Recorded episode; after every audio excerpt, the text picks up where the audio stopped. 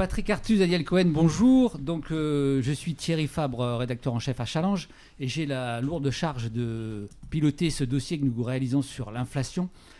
Et nous essayons de, répondre à la question est-ce que cette vague inflationniste est durable et comment en sortir? Donc, pour démarrer euh, ce, débat, euh, j'ai envie de poser la question de ce sur ce nouveau monde inflationniste, en fait, comment l'expliquer fondamentalement? Et ça permettra sans doute de répondre à la question si c'est durable ou pas.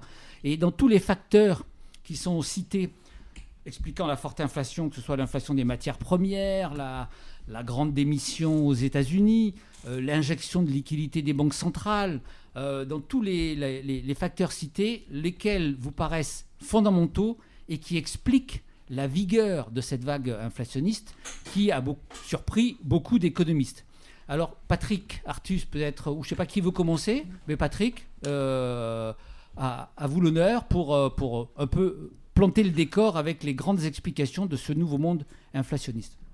Oui, très bien. Bah, je ne vais pas épuiser les, arguments, mais je vais peut-être peut avancer dans cette question. Euh, le plus surprenant, c'est la vitesse de la rupture. 2010-2019, hein. en Europe, l'inflation moyenne, c'est 0,9%. Aux États-Unis, c'est un peu moins de 2%. Et à, cette époque, on, débat de la déflation. Quoi, hein. et, les banques centrales s'acharnent à essayer de faire remonter l'inflation, et d'ailleurs n'y arrivent pas. Euh, et puis, euh, aujourd'hui, et depuis le, depuis le début de 2021, et encore plus aujourd'hui, on parle de de passage à un monde inflationniste. Donc, il, faut, expliquer la, brutalité de cette rupture. Ce n'est pas, pas, pas une transition lente, c'est un monde sans inflation, un monde avec inflation, c'est une transition extrêmement rapide. Alors, je crois qu'il y a euh, une grande explication qui est assez peu souvent poussée en avant, qui est la très grande déformation de la structure de la demande qu'a provoqué la crise de, la Covid. Mm-hmm. Quand vous regardez les pays de l'OCDE, euh, le, poids de la demande de biens augmente de 25% par rapport au poids de la demande de services hein, dans la totalité de la consommation dans ces pays. Il y, a, une grosse déformation des préférences des consommateurs euh, au, profit des biens et au détriment des services. Euh, et euh, je, l'expliquerai après. Et donc, euh, cela explique le choc, hein, parce que pour produire des biens, bah, il faut plus d'énergie, plus de métaux, plus de transport, plus de semi-conducteurs. Et, ceci se, produit bien avant le début de la guerre en Ukraine, et même bien avant qu'on parle de la guerre en Ukraine. Alors, l'explication de cette, cette, déformation de la structure de la demande, je crois qu'elle est dans des déformations des comportements de consommateurs pendant la crise de la Covid. Euh, le télétravail d'abord, hein, qui, implique que les gens sont beaucoup plus souvent chez eux, donc ils, ont plus d'intérêt à avoir un, intérieur agréable, ils changent leur matériel informatique, etc. Euh, et, euh, et, une, demande pour avoir des, équipements de la maison de qualité. On voit, on voit, on voit que euh, bah, il y a une demande forte pour euh, le mobilier de jardin, les piscines, le mobilier d'intérieur, etc. Mm. Voilà, c'est une transformation à la suédoise de l'ensemble de l'économie de l'OCDE. Et je crois que ça, c'est peu souvent mentionné. Mais... À, la, suédoise, pourquoi à la suédoise? Parce que les Suédois, depuis, comme il fait nuit à deux heures, dépensent beaucoup d'argent pour équiper leur maison. Euh, voilà, je crois que ça, ça c'est la cause 1 la cause 2, bien sûr, euh, c'est la, la, guerre en, la guerre en Ukraine et, la rupture de, des fournitures d'énergie depuis la Russie.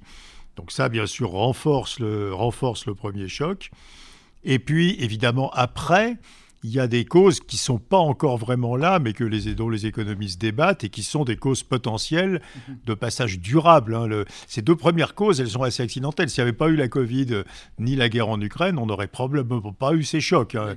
Mais, mais, ce sont ces chocs qui fabriquent la, transition vers un régime inflationniste. Et après, eh ben, il y a les causes dont nous avons souvent débattu, c'est-à-dire euh, le vieillissement démographique, hein, qui normalement est inflationniste. Il faut rappeler qu'un retraité, c'est un consommateur non producteur. Euh, mhm. euh, le, la transition énergétique, hein, avec les, coûts, de, les coûts de, stockage de l'énergie pour, tenir, pour, pour, pour compenser l'intermittence de la production, euh, les, coûts de, les coûts de toutes sortes de métaux hein, et de matériaux qui servent pour, faire les batteries électriques. et, voilà. Et donc, et puis, et puis, il apparaît aujourd'hui une cause peut-être géopolitique, c'est-à-dire l'idée que le monde euh, va se séparer en deux groupes de pays, les, les, en gros les pays démocratiques et les pays non démocratiques, et que ceci impose de rapatrier beaucoup de production dans les pays démocratiques euh, et, que, et que, évidemment, les coûts de production dans ces pays sont plus élevés que dans, euh, que dans les pays émergents, par exemple. Hein. Donc, il y, a, Alors, tout ça, c'est des explications de long terme. Hein, les, les, les, relocalisations, euh, la transition énergétique, le vieillissement, c'est des choses qu'on observera peut-être dans le long terme, mais je dis peut-être parce que par exemple le Japon qui vieillit depuis très longtemps n'a absolument aucune inflation euh, endogène domestique parce qu'il a organisé son marché du travail de façon à ne pas avoir d'inflation. Voilà. Mais euh, à court terme, la vraie principale cause, c'est cette grande déformation de la structure de la demande des services vers les biens. D'accord. Bon, Daniel, peut-être on peut maintenant avoir votre, euh, hmm? Votre analyse là-dessus, est-ce que vous partagez le, justement le diagnostic ou vous mettez l'accent sur autre chose Bien sûr, non, non, mais je, trouve que c'est, enfin, j'apprends, je trouve ça très intéressant effectivement, et on, a, on a, bien suivi euh, ça. Euh, euh, dans, dans, le, dans le déroulé de la crise. Alors, pour ne pas répéter, pour, pour prendre un autre angle, donc je, je pense d'abord que donc les sources de l'inflation qu'on connaît maintenant, elles sont patentes en partie. évidemment, euh, elles vont, elles vont s'amplifier avec la guerre en Ukraine, mais on les voit poindre dans l'année euh, cruciale, qui est l'année 2021. Mhm. Hein, on commence l'année de... J'ai à peu près les mêmes chiffres que, que Patrick, je les ai remises là sur, sur la table. on commence l'année 2021 avec une inflation euh, de 1,4 aux US. On la termine avec une inflation 21 de 7,1. On commence en Europe avec une inflation de 0,9. On termine à 5. Alors évidemment, on va monter d'un cran avec, euh, avec la, crise ukrainienne. On va en parler. Hein. C'est clair euh, que ça c'est en train de changer beaucoup de choses de nos représentations. Mais pour rester sur cette séquence, qu'est-ce qui s'est passé qui nous fasse passer en l'espace d'un an une situation de quasi-déflation, hein, qui sont très proches des mmh. moyennes, on parlait Patrick, situation d'inflation accélérée avant même euh, les dérèglements géopolitiques où on parle. Il y a beaucoup de choses qui se sont passées et qui sont en partie là et en partie qui sont en train de se dissiper. C'est pour ça qu'on est dans des, plaques tectoniques un peu qui sont euh, compliquées à, suivre dans le détail. L'erreur principale, je crois, qui s'est passée, c'est la rupture qui s'est passée, elle est liée en partie à une erreur d'interprétation que beaucoup euh, d'économistes ont faite. Je ne sais plus si Patrick et moi nous étions dans, ceux qui faisaient cette erreur, mais qui a consisté à interpréter la crise du Covid un peu à l'aune des crises passées.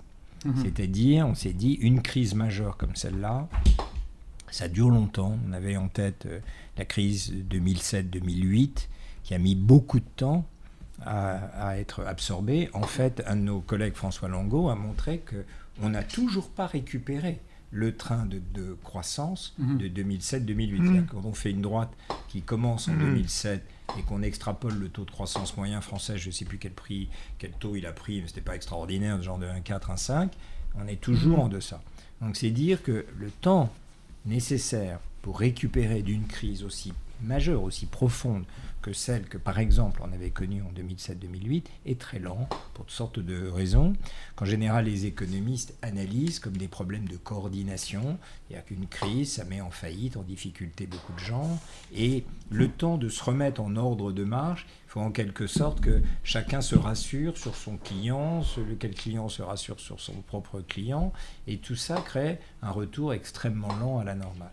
Au fond, je pense, un peu inconsciemment, euh, pas simplement les économistes, mais on va dire les grands opérateurs de ce monde, face au choc incroyable mhm. de 2020, où la récession a été tout de même majeure, on a perdu presque 9%, ont, interprété le retour nécessaire à la normale de 2021 à l'aune de ces schémas traditionnels. Parmi les erreurs de raisonnement qui ont été faites, et, bien entendu, ça ne va pas se passer comme ça. Parmi les erreurs qui ont été faites, je crois, l'administration Biden a péché au fond par ce biais. Euh, elle héritait en quelque sorte du long retard à l'allumage de la crise de 2009 avec un programme Obama qui a été rétrospectivement considéré comme trop modéré. C'était Larry Summers qui à l'époque était un peu à la manœuvre. Et donc, euh, l'administration Biden a voulu mettre le paquet pour être certain qu'on ne répète pas les erreurs qu'on avait commises. Euh, rajoutant 10 euh, points de PIB, à peu près, je sais plus, mais euh, alors même que Trump, avant de partir, avait lui-même fait un énorme paquet fiscal. Donc, on a eu un énorme paquet qui explique d'ailleurs pourquoi la différence minime qui pouvait exister au début de l'année 21 entre l'eurozone et, les US a beaucoup grandi. Puisque nous, les Américains terminent avec une inflation de, de presque 7%. Et Larry Summers, évidemment, était un peu la cible de toutes les critiques qui avaient pu être menées contre le plan de relance, l'administration ABA était le premier à dire et à souligner que euh, cette fois-ci, on en faisait trop. Il n'avait peut-être pas fait assez, mais que cette fois-ci, il en faisait trop. Alors, comment interpréter le fait que ce soit si vite reparti, que ce mhm. soit si vite remis en marche, créant des tensions un peu partout dans les chaînes de, de, valeur. Alors, s'ajoutant ce que tu disais, Patrick, sur le fait que, par, en plus de ça, on a eu une déformation de la structure de la demande, mais tout le monde a été pris par surprise par la rapidité avec laquelle ça s'est remis en marche, créant des ruptures dans les chaînes de valeur, créant des, ruptures dans le, commerce international, notamment euh, ce qui a expliqué l'explosion du prix du transport, créant des encombrements dans tous les ports euh, possibles, créant aussi dans le domaine des matières premières, avant même la guerre de, l'Ukraine, une tension euh, très forte liée au fait que les stocks étaient descendus très bas, suite au fait qu'en 2020, le prix du pétrole était même devenu négatif. Mmh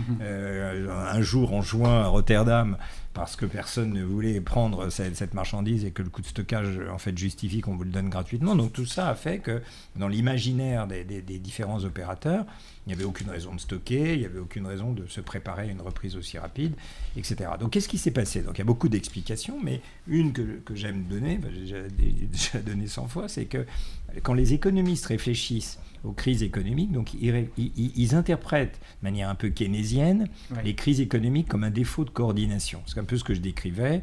C'est, on, ne repart pas tous en même temps. C'est que je donne souvent cet exemple là de on est coincé derrière un feu rouge, il y a plein de bagnoles à la queue leu Quand le feu passe vert, euh, on n'appuie pas sur l'accélérateur. On attend que la voiture qui est devant vous se mette à partir mhm. avant de partir soi-même. Voilà. Euh, sinon, c'est un carambolage.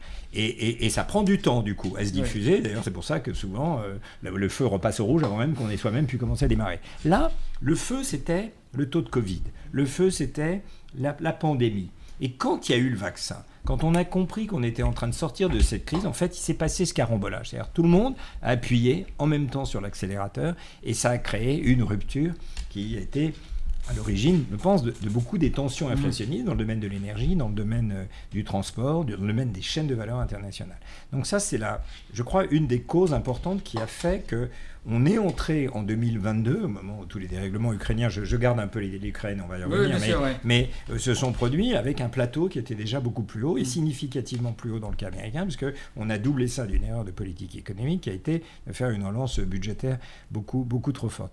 Une parenthèse ici, c'est que je lisais un article, on m'a fait lire un article de Karsten, le, type de, de la, Banque des règlements internationaux, mmh. qui était très intéressant, qu'il a écrit pour Jackson Hall, et dans lequel, enfin, je, retraduis dans le langage de cette discussion qu'on a, je ne sais pas si tu l'as vu, mmh. c'est trouvé c'est vraiment très intéressant. Il a dit, en fait, on, voit ce qui se passe, en termes inflationnistes, hein, on voit ce qui se passe quand la mondialisation ne suit pas. Mmh. on voit que quand les chaînes de valeur ne suivent pas, tac, ça devient tout de suite inflationniste.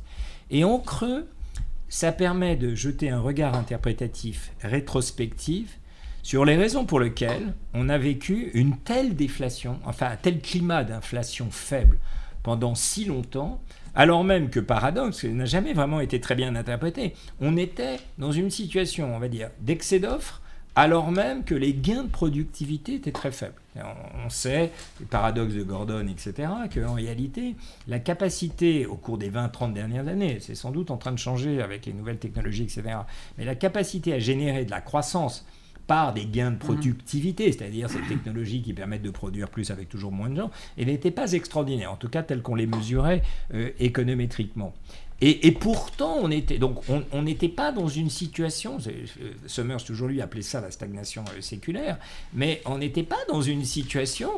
La stagnation séculaire, normalement, ça veut dire que l'offre est en souffrance, et si l'offre est en souffrance, normalement c'est inflationniste. Enfin, mmh. euh, euh, si l'offre n'est pas là, pour une demande donnée, normalement ça doit créer des tensions inflationnistes. Il y en a eu très peu.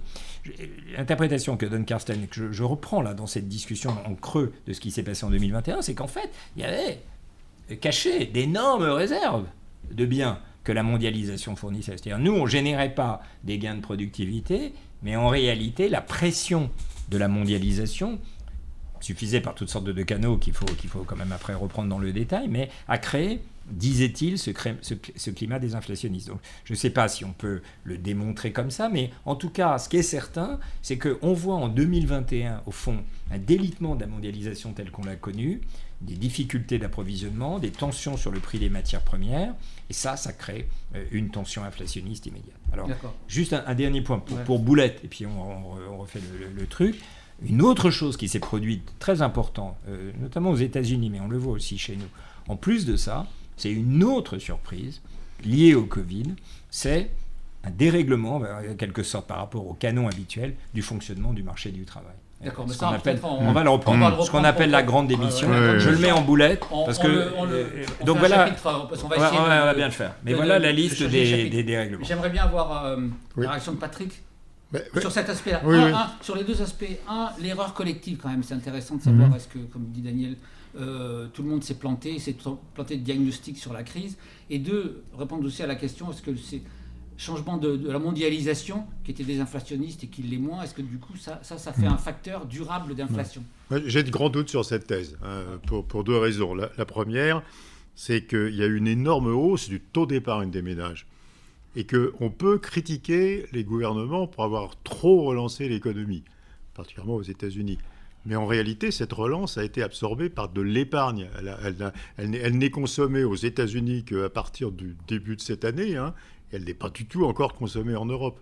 Et donc, et donc, il n'y a, pas eu. Enfin, l'intention était mauvaise. Je suis d'accord avec Daniel. C'est-à-dire que si, imaginons d'ailleurs ce que serait l'inflation aujourd'hui si cette épargne avait été dépensée. Elle serait bien, mais elle n'a pas été dépensée cette épargne. Les, injections d'argent des gouvernements ont été euh, stockées par les ménages en une hausse considérable de, de, leurs avoirs monétaires. Mmh et donc euh, voilà, donc ça c'est la première cause de, mon scepticisme sur cette explication.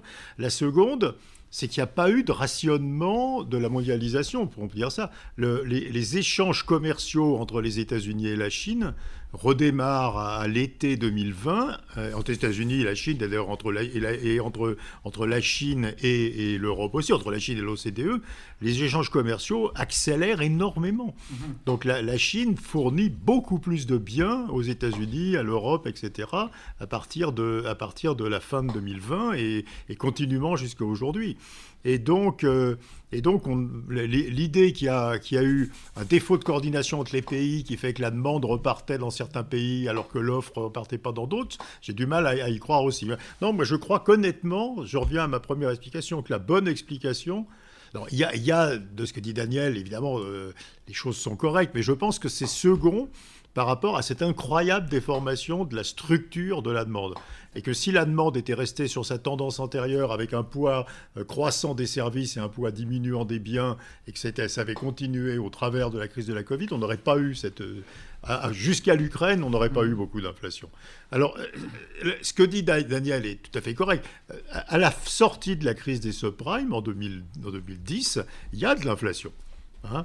Euh, il y a de l'inflation pour exactement cette raison-là, c'est-à-dire tout le monde ne repart pas en même temps, euh, et puis il faut euh, rassurer les entrepreneurs.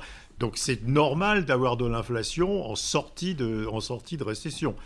D'ailleurs, rappelez-vous que l'excellent Jean-Claude Trichet en profite pour monter les taux d'intérêt en Europe. mais, mais, mais ça disparaît assez rapidement au fur et à mesure que les, productions reviennent. là, je crois qu'il y a un autre phénomène. Il y a une, il y a une insuffisance globale de capacité de production de biens qui commence à se corriger aujourd'hui, hein, qui commence à se corriger sur les semi-conducteurs, sur, sur le transport maritime, sur les métaux, euh, qui reste vrai pour, euh, pour des raisons euh, particulières sur l'énergie, mais que c'est un autre phénomène hein, qui s'est ajouté au phénomène habituel que décrit Daniel, et que cet autre phénomène est très puissant, comme dans l'explication. D'accord. Alors, dans les, deux, points, deux, questions dans les explications. Alors, la grande démission, je sais que tous les deux, vous, considérez que c'est très important, donc c'est bien de le détailler. Et l'autre point, les milliards de, liquidités injectés par les banques centrales, est-ce que c'est à la base de cette vague ou pas? Donc peut-être la, grande démission, Daniel, est-ce que, que, vous considérez que c'est un facteur euh, majeur d'inflation durable? Oui, oui, aux, US certainement. Mais juste, quand même sur, sur ce point, hmm. euh, euh, je, je, regarde le coût du transport au cours de l'année 21, il a été, il a été multiplié par 6 D'où Oui, oui. CGA. euh, Oui, mais tu sais que le nombre de containers qui, qui circulent de la Chine aux États-Unis double. oui, mais Double Euh, oui, dans l'année 2021. D- D'accord. Le nombre de containers, mais euh, avec un, un encombrement d'un tiers de la flotte de, de nos amis saadés euh, au port de Los Angeles. Donc on est, on est dans un phénomène d'encombrement considérable de la chaîne de valeur. Les bateaux euh, arrivent, mais euh, n'arrivent pas à transporter. Il y avait- il y avait 9 semaines de retard à Los Angeles à la fin, tellement il était congestionné. Le coût du transport qui se retrouve dans le coût de la marchandise était multiplié par 6. Là, j'ai un chiffre qui montre le taux de, de, de, de, de sécurité que l'on a par rapport à un approvisionnement euh, donné, euh, il était de 75%, il est descendu à 30%. C'est-à-dire euh, un industriel qui commande, on en a tous fait l'expérience euh, de vouloir changer. Moi, j'ai voulu faire une, changer une fenêtre, il m'a fallu 6 mois parce Ouais. qu'il n'y avait pas la matière première, etc. Donc il y a eu un engorgement du côté de l'offre qui est considérable. Le prix du pétrole a explosé avant. Oui, mais, mais Daniel, Donc- euh, donc- mais, mais- mais les, les volumes transportés ont considérablement augmenté. Donc Oui, il y a, mais donc, il y a- si- s'ils augmentent en tirant relativement à l'offre de telle manière que les prix augmentent, oui, oui, mais, tu, mais- tu as raison que la quantité a peut-être suivi. Mais Non, mais ce que- mais ce que je dis, c'est- que la, la cha- enfin, la Oui. chaîne de valeur. enfin, Oui, mais bien sûr, il y a- l'a les chaînes de valeur ont La été- chaîne de valeur a été cassée, ça a créé des goulets du côté de l'offre qui n'étaient pas du tout prévus. La chaîne de valeur du point de vue des marchandises elles-mêmes, dont le prix elle-même s'est retraduit dans la- le- la- les Oui, prix mais- industriels qui ont augmenté. Et deuxièmement, le prix de l'énergie qui était descendu à négatif, il est déjà très haut au moment où on entre dans la phase ukrainienne. Et il est très haut parce que les stocks étaient descendus très bas. Les, les inventories sont descendus très bas. Et pourquoi ils sont descendus très bas? Il me semble parce que personne n'anticipait que ça repartirait aussi haut. Donc on a beaucoup de tensions qui, enfin, il, il me semble, se- peuvent être tracées. Donc je- j'entends ce que tu dis, c'est intéressant que ça les volumes ont, ont nominalement euh, circulé, mais, mais, mais sur, un, sur un fond de, de tension sur, sur les prix qui fait que les, les goulets d'offres, la crise de l'offre euh, liée à la mondialisation, moi il me semble, en, en 2021, notamment dans la deuxième moitié de 2021, elle devient très très. oui, mais tu vois, prends les semi-conducteurs. Ouais, À, à- à la fin de 2019, l'industrie des semi-conducteurs alimentait complètement tous les consommateurs de semi-conducteurs euh, euh, très très euh, raisonnablement et très très Ouais. facilement. Euh, un an et demi après, euh, on estime qu'il manque 30% dans la capacité mondiale. Elle n'a pas baissé la capacité mondiale de semi-conducteurs. Les shippings de semi-conducteurs ont énormément augmenté, mais la demande augmente de façon monstrueuse, quoi. Je veux dire, parce que euh, tout le monde change son ordinateur à cause du télétravail. Ça, c'est un énorme effet de bond mais de la pour- demande, voilà. quoi. Oui. Oui, mais on, donc on dit. Toi, tu insistes sur la déformation relative de la, de la, de la demande. je, je Arrête- pense, je pense que si la demande était restée dans sa structure de 2019, il y aurait eu une poussée d'inflation en sortant de, en sortant de crise pour les raisons que tu expliques, mais elle, se- elle serait retombée beaucoup plus vite et elle aurait été beaucoup plus faible. quoi. D'accord. Ouais, il y a une Hmm. petite divergence entre vous, où toi tu, tu insistes sur le côté on n'a pas anticipé qu'au retour. le- Ah non, non, mais ça, serait, non, mais très ça, rapide. non, non, mais ça c'est d'accord, mais, Mais, mais, mais, euh, Voilà, moi- sur le, je- euh, la, la demande a changé de nature. Voilà, moi je coup- dis on a fait moins 9% euh, en 2020, on a fait plus, je sais plus combien, je cherche le chiffre là, 6, 6,5 en 2021. Alors, alors, Patrick dit, et en plus de ce 6, il y a un plus X, 6, 6 plus X lié à la déformation de, de la demande. Mais je, je- je vois, enfin, je vois, je vois quand même les, les- les- les- dans les prix. Les, les tensions qu'on n'arrive pas à résoudre. Alors, je- je- je- ça me va, ça- je, m'en fiche, c'est bien. C'est qu'en plus, de, en plus de ce rebond en général qu'on observe, euh, s'ajoute un delta en faveur des biens industriels qui sont le fait de la, de la, de la- du commerce international. vois, mais en termes d'interprétation de politique économique, euh, sur ton, euh, ton interprétation, elle est valable aussi, hein, je ne discute pas ça, Ouais, mais, ouais, ouais. mais euh, on peut dire qu'elle pousserait à plus de modestie dans les politiques de relance, en sortie de crise, etc. Pour...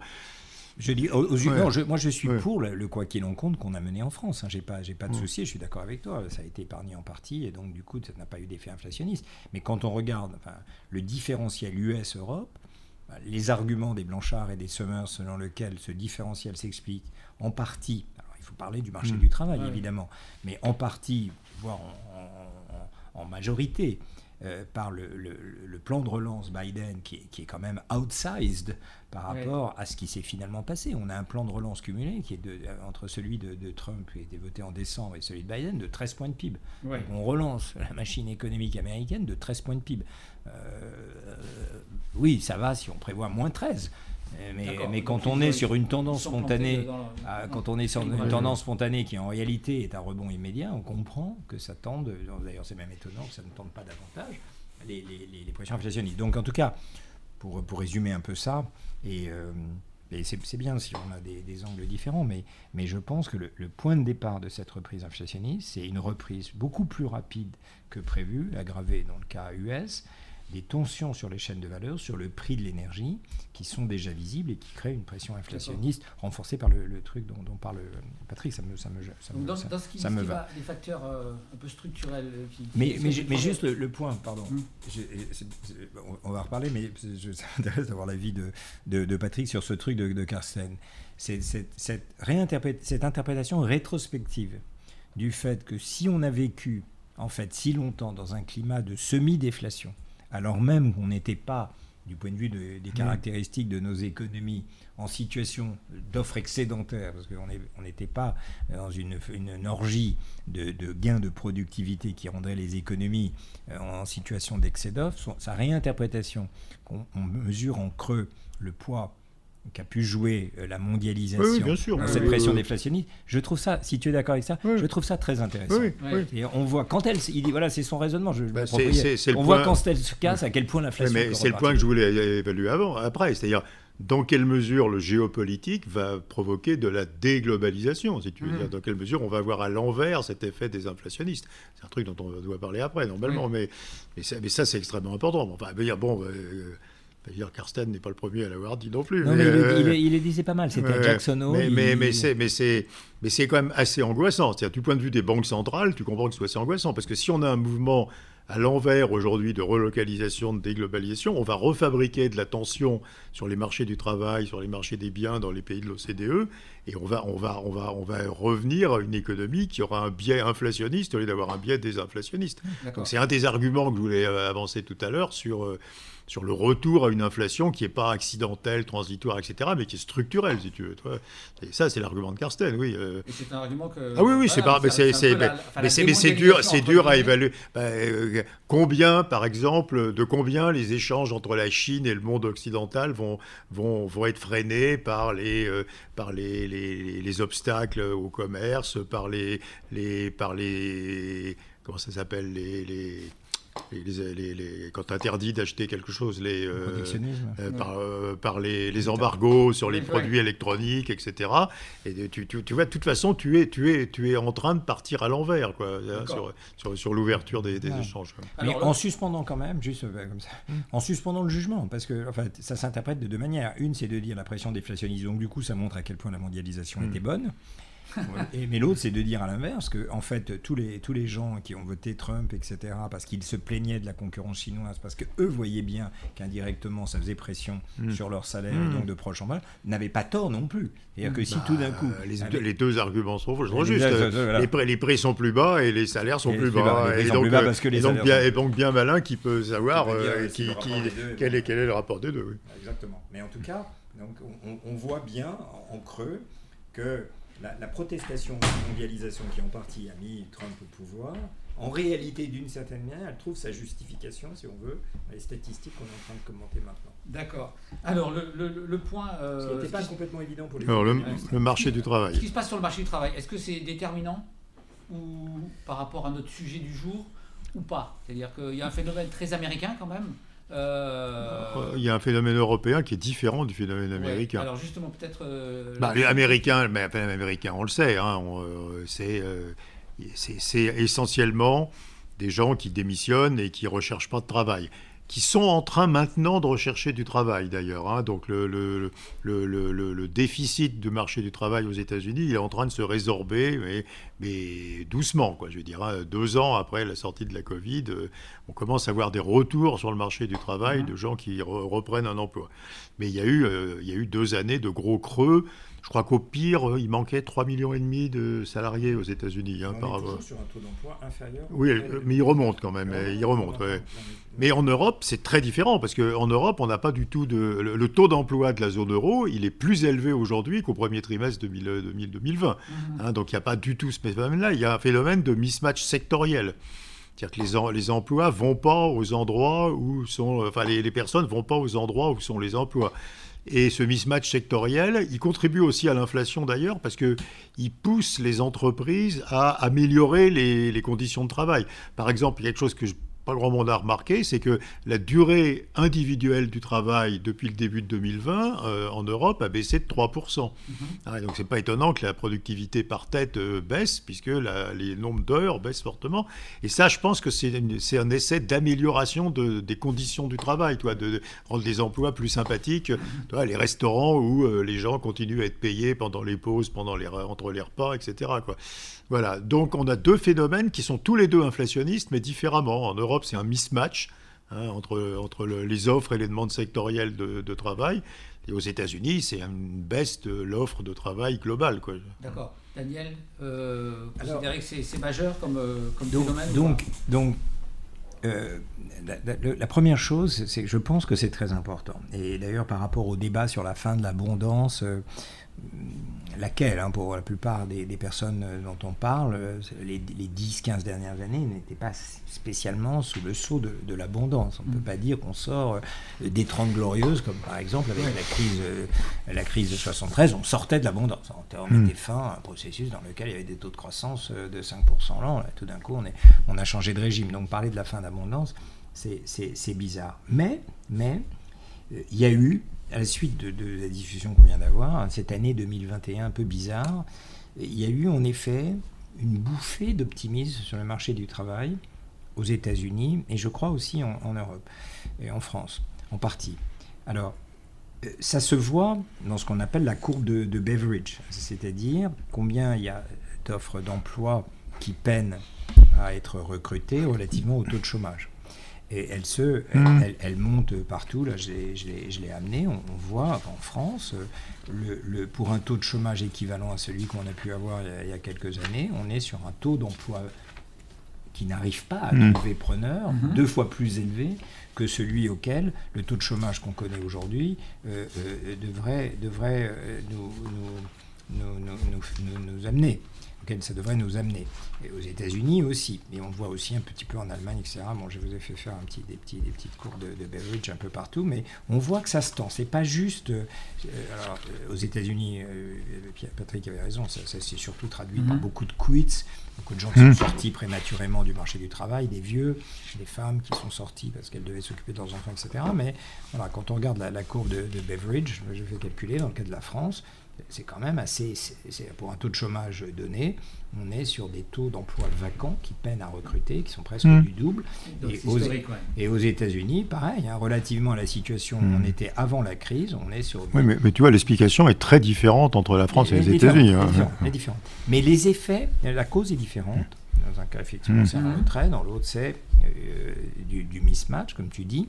Mais je pense que dans les deux cas, euh, ça a donné un rapport de force très nouveau oui. et favorable aux salariés relativement à ce qu'ils mmh. ont connu pendant ces, ces 15 années d'après-crise 2007-2008.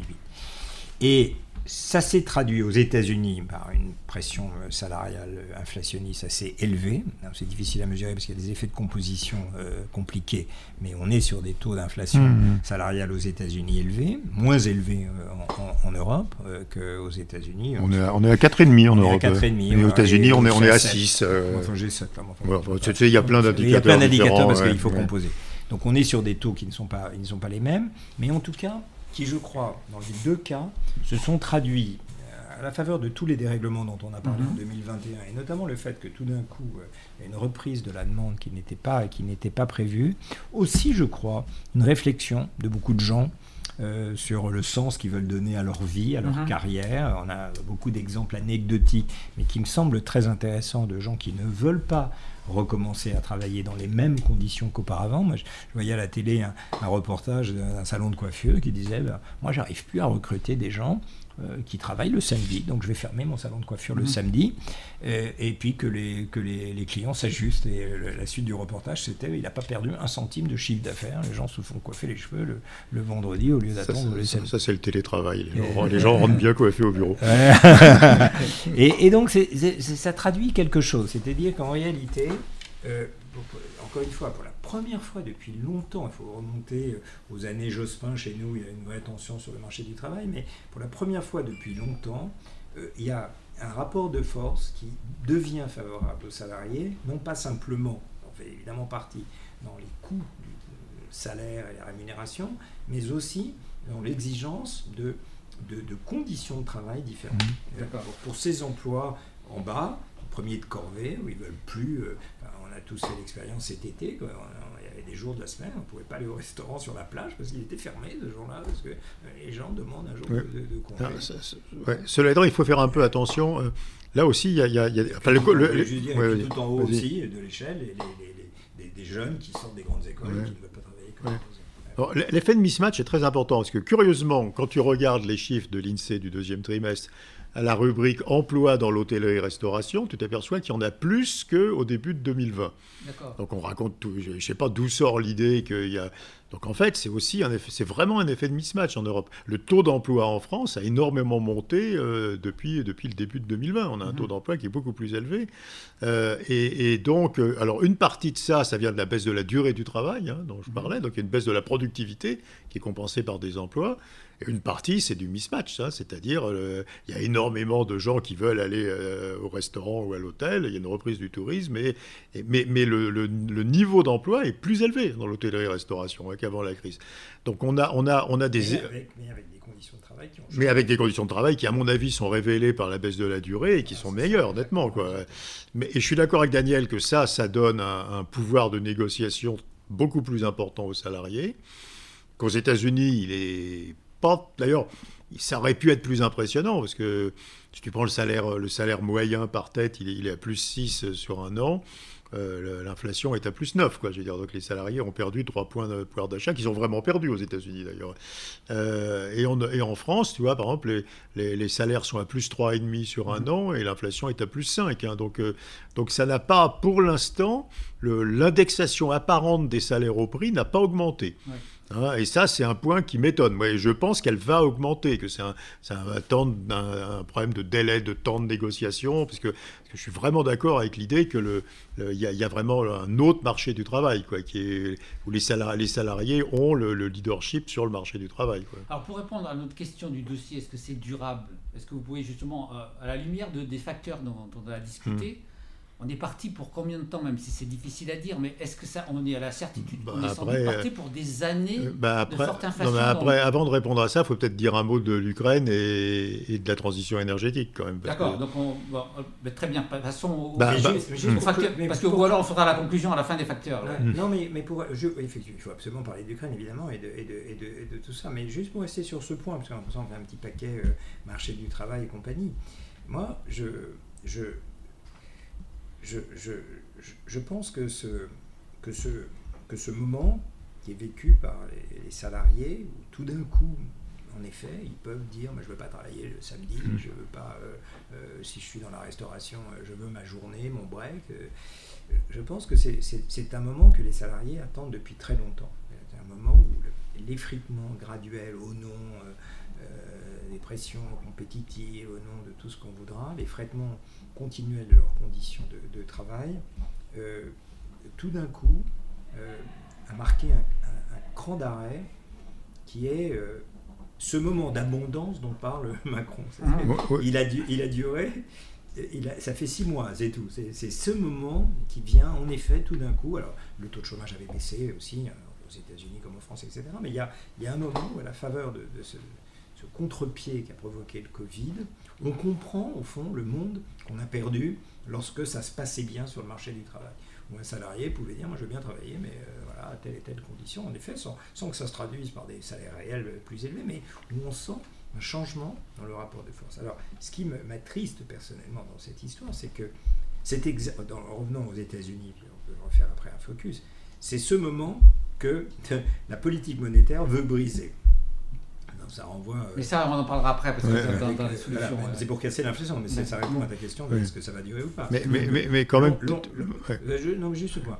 L'enjeu de la politique monétaire américaine, c'est d'empêcher la spirale prix-salaire dont on mhm. parle. Et ça, cette spirale prix-salaire, la manière de l'empêcher, la manière canonique de l'empêcher, c'est de faire remonter le taux de chômage à des niveaux qui vont briser la dynamique qui est en train de se mettre en place. Donc ça veut dire que ce qu'est en train de faire la politique monétaire, son but annoncé, euh, dans le book en tout cas, c'est de casser la dynamique qui est en train de s'installer au nom de la lutte contre l'inflation, mais qui pourrait briser ce moment un peu, fragile et éphémère où tout d'un coup on, donne, les, les populations peuvent avoir eu l'impression qu'ils sortaient de ce marasme économique et social qui les poursuit depuis 10 euh, D'accord.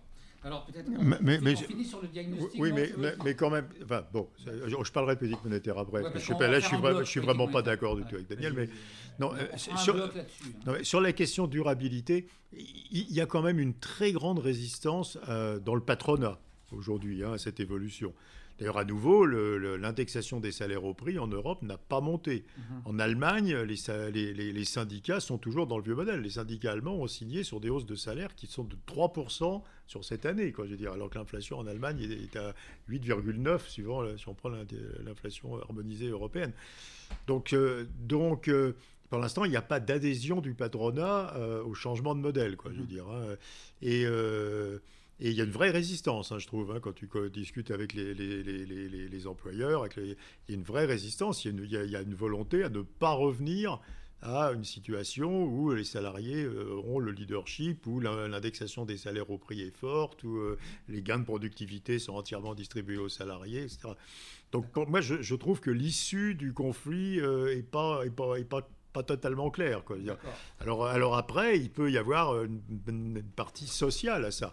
C'est-à-dire le, le, le, toi, la, banque française, par exemple, cette année augmente ses salaires de 2%. Quoi, je dire, hein, il y a comme 6% d'inflation. Donc, tu vois, le gap. Euh, alors, est-ce qu'il peut y avoir, est-ce qu'il peut y avoir un déclenchement de de, de, de, lutte sociale. Euh, mais, mais, mais, tout seul, je ne suis pas sûr qu'on ait vraiment changé de régime pour l'instant, quoi, je veux dire. Hein. le, régime est en tension, là, maintenant. Hum, hum. Euh, regarde ce qui se passe au UK. Oui, oui, mais le UK, c'est très. Mais le UK. Le, complètement explosé. Le, le... grève générale. Et euh, enfin, grève générale, j'étais à Londres ces trois derniers jours, t'as pas, j'ai ah, pas vu un mec en grève. Ma fille, ma fille, ma fille vit à Londres, elle ces trois derniers jours, on faisait tous les métros roulaient, tous les trains de, non, non, mais. Il y, a, eu, on, sent, en tout cas, on sent, oui, mais, mais, tu, vois, tu, vois le, tu vois le patronat anglais. Le patronat anglais est vent debout contre des hausses de salaire, etc. Mais tu m'étonnes, c'est sûr.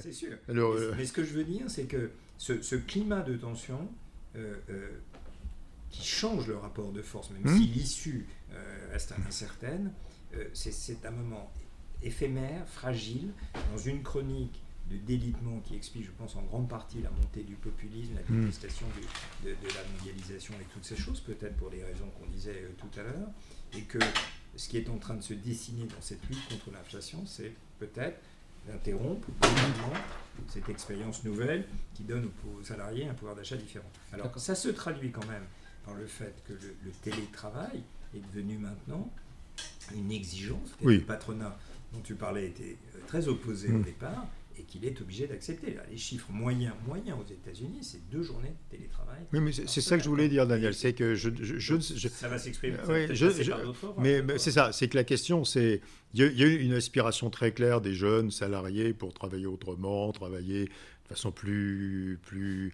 plus en équipe, plus, avec plus d'informations sur l'entreprise, dans des entreprises vertes, etc. Je ne sais pas si leur demande va essentiellement passer par une demande salariale ou par une demande d'organisation du travail, de relations différentes avec le management, de, de mobilité, d'autonomie de, de, dans l'organisation de son propre travail. C'est pas, c'est pas, c'est pas. Donc pour répondre à ta question, est-ce que c'est plus d'inflation pour le, la nuit des temps à venir mm. ou euh, euh, je sais, c'est trop tôt, je pense, pour le dire. Hein. On ne sait pas si tout ça va sortir en inflation, en organisation du travail, en nature des emplois. Euh, sauf, si, sauf si, c'était le point en fait, de hmm. que j'avais, sauf si la récession qui s'annonce, on va dire au moins aux États-Unis, euh, à cause d'une politique hmm. monétaire qui va être restrictive jusqu'au point où elle, fermera hmm. euh, littéralement la possibilité de l'aspect salarial, tout d'un coup, pour atteindre un objectif, c'est de casser l'inflation salariale possible, en réalité, bah, casse cette, cette bouffée d'optimisme qu'on peut voir chez les salariés dans leur capacité de renégocier. D'accord. Non, mais on va revenir là-dessus. On, avance. Euh, le dernier point dans les diagnostics sur le, la transition énergétique, enfin les, les matières premières, est-ce que là aussi, si on se pose la question de la durabilité, je crois que tu, tu es intervenu plusieurs fois là-dessus en disant qu'il y avait une rareté des matières premières et que Bah, la a- transition a- énergétique va peser durablement. Bah, Il y, a- y y deux choses. D'habitude, on on- quand on parle de transition énergétique, on, on- on se concentre que sur la production d'énergie. Mm. Donc la production d'énergie, euh, bah, on va y arriver, on le sait, au prix d'investissements extrêmement importants dans, la production d'énergie renouvelable, dans le stockage de, de l'électricité, dans, dans, dans les piles à combustible pour rendre l'électricité au réseau. On fait des progrès de productivité très importants là-dedans. La, la productivité d'une pile à combustible, c'était 30%, maintenant c'est 50-60, enfin donc on récupère beaucoup plus. Et donc, euh, donc si on s'arrêtait à, à l'aspect énergie primaire finalement, euh, on, on serait relativement optimiste, je trouve. Moi, je trouve que le, le pessimisme, il vient quand tu parles avec les gens qui, qui regardent les autres besoins de la transition. Par exemple, une, batterie électrique, c'est euh, du lithium, c'est du cobalt, ça, etc. Euh, c'est du carbone. Et, il n'y en a pas, il y en a pas assez. Si on, si on- si on doit avoir que des voitures électriques en 2035, d'ici là, il faudra multiplier par 40 la production mondiale de lithium, par exemple, ce qui est juste impossible. Donc il y a un autre enjeu qui est, la- la- la- qui est vraiment qui est indissociable de la transition, qui est l'économie circulaire. C'est de, recycler. Mhm. Parce qu'on ne saura pas fabriquer toutes les matières premières nécessaires pour faire les éoliennes, pour faire les réseaux, pour faire etc. Donc, il- et, et ça, c'est moins clair que c'est, moins facile finalement. hein. Donc il y y y a ce sujet-là. De toute manière, même si on y arrive, tout ça est inflationniste. Il faudra plus de matières premières. On, on- aura une électricité dont on va perdre, même si c'est que 40%, parce que on fait énormément de progrès dans les piles à combustible, on, ne récupérera que 60% de l'électricité produite. Donc euh, ça, ça pratiquement double le prix de l'électricité. Il faut faire très attention à ce qu'on dit. Parce que effectivement, une éolienne, ça produit de l'électricité aujourd'hui à 40-50 euros le mégawattheure. Mhm. Simplement, on en récupère en moyenne que 40%. Donc, euh, électricité fournie au réseau, à la fin, c'est euh, 100, 120 euros. Donc, c'est quand même de l'électricité beaucoup plus chère que l'électricité nucléaire amortie euh, dont on avait l'habitude. Donc, euh, donc voilà, la transition énergétique, elle est inflationniste. Elle est inflationniste. Ah. Alors, euh, il y a des estimations qui circulent de l'ordre de euh, un petit point d'inflation en plus par an, si tu veux, mais qui, hein. mais qui sont que l'aspect euh, que l'aspect stockage de l'énergie. hein, que, D'accord. que- voilà. Mais, mais voilà, ça, ça ajoute au problème, quoi, très- très clairement. Très bien. Daniel Cohen. Et alors, juste un autre mot là-dessus. Il y a aussi la vue. Euh, Pardonne-moi. la- il y a une, une autre vue de la, de la raison pour laquelle la transition énergétique est, est inflationniste, c'est qu'on va remplacer du capital amorti par du capital non amorti. Les entreprises, tu vois, par exemple, le- l'acierie européenne, Mhm. elle va passer, elle va passer du coq à l'uranium, 70 milliards d'euros d'investissement. Euh, et ces investissements se font du capital qui n'est pas amorti, alors que les, les- les hauts fourneaux au coq, ils ont été construits il y a 30 ans, ils sont complètement amortis. Donc il y aura aussi de l'inflation par le coût du capital. Hein, le coût du capital des entreprises va augmenter. euh, parce que tout- tout- toutes les entreprises devront acheter du capital neuf, quoi, qu'elles vont commencer à amortir maintenant. Et, et ça, bien sûr, ça va les pousser à monter leur prix pour couvrir la hausse du coût du capital. Très bien. Tu partages ce, ce diagnostic Ouais, transition non, inflationniste? Très Parce que ça, c'est vrai qu'on. Tout le, monde, le- tout, le monde, veut la faire, mais est-ce qu'on a en tête l'ampleur a la hausse des prix Là, vraiment, euh, c'est super. Euh, donc deux, deux petites, deux petites pastilles euh, euh, à, côté, à côté de ça. La, la première, c'est que c'est pas ça dont on parle aujourd'hui. Ce dont on parle aujourd'hui, c'est la hausse du prix du pétrole et le prix du gaz. Ce qui est paradoxal. Euh, alors on comprend, c'est ce qu'on vient d'expliquer, il n'y a pas de stockage, le rapport de force est favorable cette fois-ci aux producteurs de, de- de pétrole et a fortiori de, de- de gaz, évidemment, à cause de la guerre en Ukraine. Mais euh, si les énergies fossiles euh, devaient euh, continuer de fournir notre énergie, alors on serait sur un train de baisse des prix. Pourquoi? Parce que, paradoxe classique dit de Telling, pourquoi? Parce que, en fait, les producteurs de pétrole, sachant la concurrence à venir des énergies renouvelables, qui vont leur faire concurrence au point où, dans les projections que, que- dont on parle, elles les remplaceraient totalement, elles auraient à vider leurs réserves euh, jusqu'à la dernière goutte avant que d'être remplacées par Mhm. les énergies renouvelables. Donc, ça, ça veut dire que si aujourd'hui on vit un moment de tension du prix des matières premières, c'est un moment particulier dont profitent les producteurs de pétrole. Enfin, le FMI a calculé qu'ils ont gagné, je ne sais pas combien, 13 1300 milliards, 1,3 trillion au cours de cette période. Mais pour eux, c'est un moment aberrant dont ils entendent profiter. Je dis ça parce que euh, une des raisons pour lesquelles il faut une taxe carbone, c'est précisément pour les raisons que vient de dire Patrick, qu'on veut aller vers des énergies qui en réalité vont coûter plus cher que le coût marginal mmh. d'extraction des énergies fossiles qui restent. Et il y a normalement une mise en concurrence qui va se produire, le moment où on se rapprochera de cette transition, et il faudra absolument empêcher à ce moment-là que les énergies mmh. fossiles euh, viennent euh, s'écouler jusqu'à leur dernière goutte. Il y a des calculs qui avaient été faits que si euh, on, utilisait tout le pétrole dont on sait qu'il existe encore sous terre, on multiplierait par 3 ou 4 notre budget carbone. Oui. Daniel, je peux te poser une question par rapport à Outling euh, on est dans un monde où l'élasticité prix de la demande de pétrole ou de gaz est très faible. Donc en fait, les résultats d'Hoteling, ils ne s'appliquent pas en réalité, parce qu'ils s'appliquent dans un monde où l'élasticité prix est, grande. Quoi, je veux dire. Aujourd'hui, les producteurs de pétrole, ils ont intérêt à ne pas produire le pétrole qu'ils ont dans leurs réserves même prouvées, à baisser leur production et à faire monter ainsi leur chiffre d'affaires. Non, non, non, il faut qu'il... Suppose que tu as deux énergies. Suppose que tu as une énergie euh, renouvelable qui, qui, permet de produire ton kilo d'électricité. oui, mais elle est structurellement plus, elle est plus chère.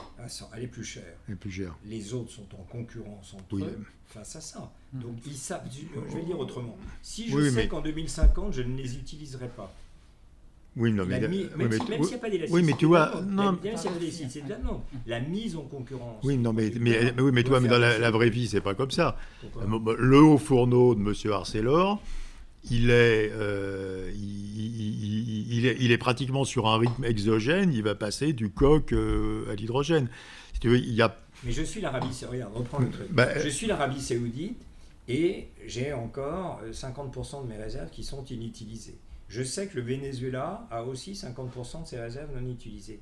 Et je sais qu'il y en a un des deux qui va devoir garder son Oui, mais d'accord, mais, mais, mais, là, tu, oui, mais, mais là, là, tu es dans un monde où euh, ils se décartélisent. Mais bien sûr, ouais, ce que bah, Oui, mais la réalité, c'est qu'ils sont suffisamment malins pour être recartélisés. Bah, ils sont malins, sauf jusqu'au moment où ils seront assez bah, stupides non, pour non. se retrouver avec oui, des, bah, réserves. Mais je, je, je, je sais, je, ouais, je sais pas pourquoi ils passeraient à Nash, si tu veux. Ils ont un grand intérêt collectif à, à réduire leur production et à ce qui maximise leur, leur valeur de vente. Quoi. Bien sûr, c'est le moment qu'on vit aujourd'hui. Non, mais prenons ça comme des hypothèses différentes sur la façon dont ils fonctionnent. Aujourd'hui, ils sont dans un moment où il y a une demande excédentaire par rapport à tout ce qu'on vient de dire, qui les rend, et, avec très peu de stock, etc., qui renforce leur cartel. Ils n'ont aucune raison aujourd'hui de se faire une concurrence alors qu'ils sont face à une situation de demande qui leur permet d'augmenter leur prix. Suppose qu'en 2050, on n'achète plus de pétrole. Ça devient interdit. Oui, oui, mais c'est... Bon, donc Total sait qu'en 2050, sauf aller devant les tribunaux internationaux, ils ne pourront plus vendre de pétrole. Qu'est-ce qui se passe en 2049 je suis l'Arabie Saoudite, je ne vais pas, au nom de la solidarité avec le Venezuela, dire euh, non, non, on va garder les prix. Peut-être, mais, mais aujourd'hui. non, mais, non, non, en 49, en 48, en 47, il y a un moment où la guerre. Non, mais Daniel, mais aujourd'hui. dans, un, dans un monde où l'élasticité prix de la bande mondiale de pétrole est, est très faible, leur intérêt, c'est de garder le cartel et, euh, et, de, et, de, baisser les productions. mais, je rajoute un point quand même. Je suis d'accord avec Et je ne sais pas combien de temps ça dure, mais, ça peut durer 10 ans ou 20 ans. C'est mon point. C'est aujourd'hui, ils ont réussi, paradoxalement, la guerre en Ukraine, mmh. etc., et à montrer la solidarité, en fait, mmh. implicite avec Poutine, des autres pays exportateurs. Ils vivent un moment qui, je crois, est en partie lié au fait que ce que, ce que tu dis, il n'y a pas d'alternative aujourd'hui, il n'y a pas de stock, et l'énergie renouvelable n'est pas encore à la hauteur. Mais si on, fait de la backward induction. C'est ça le, principe de Tenny. Si on se dit, il y a une date où je sais qu'on ne pourra pas vendre du pétrole, ça sera interdit. Mmh. Quel que soit le prix, de toute façon, ça sera illégal pas en remontant dans le temps, il y a un moment où on peut faire le. Oui, mais, mais, tu vois, les, pétroliers, les, pétroliers inversent totalement le raisonnement par rapport à toi.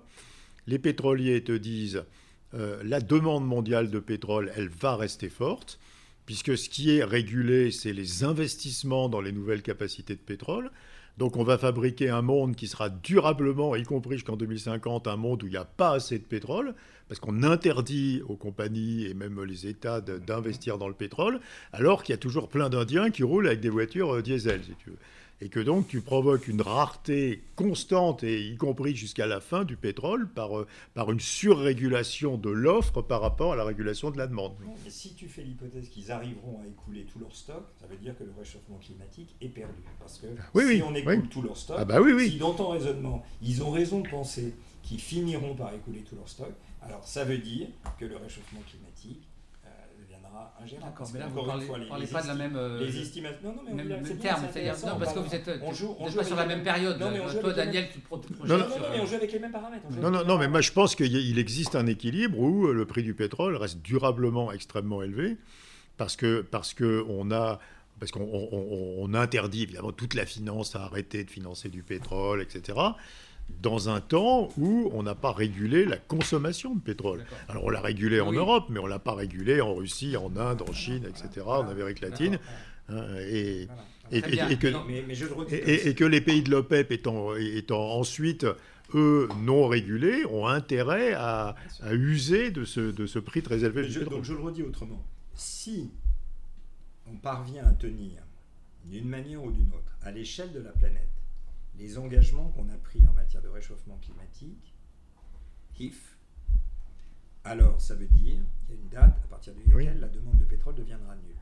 Oui, mais je suis d'accord avec ça, Daniel. Mais la, question, c'est. est après, est-ce que la veille de ce jour, le prix du pétrole sera toujours aussi fort non non, non, non, mais, mais moi, je suis dans une autre hypothèse où les, gouvernements n'arriveront pas à réguler la demande de pétrole, mais arrivent à réguler l'offre par la régulation de la finance, par les banques centrales qui vont pénaliser les investissements, etc., par la voilà, et puis par le, le comportement des épargnants occidentaux qui veulent pas mettre l'argent.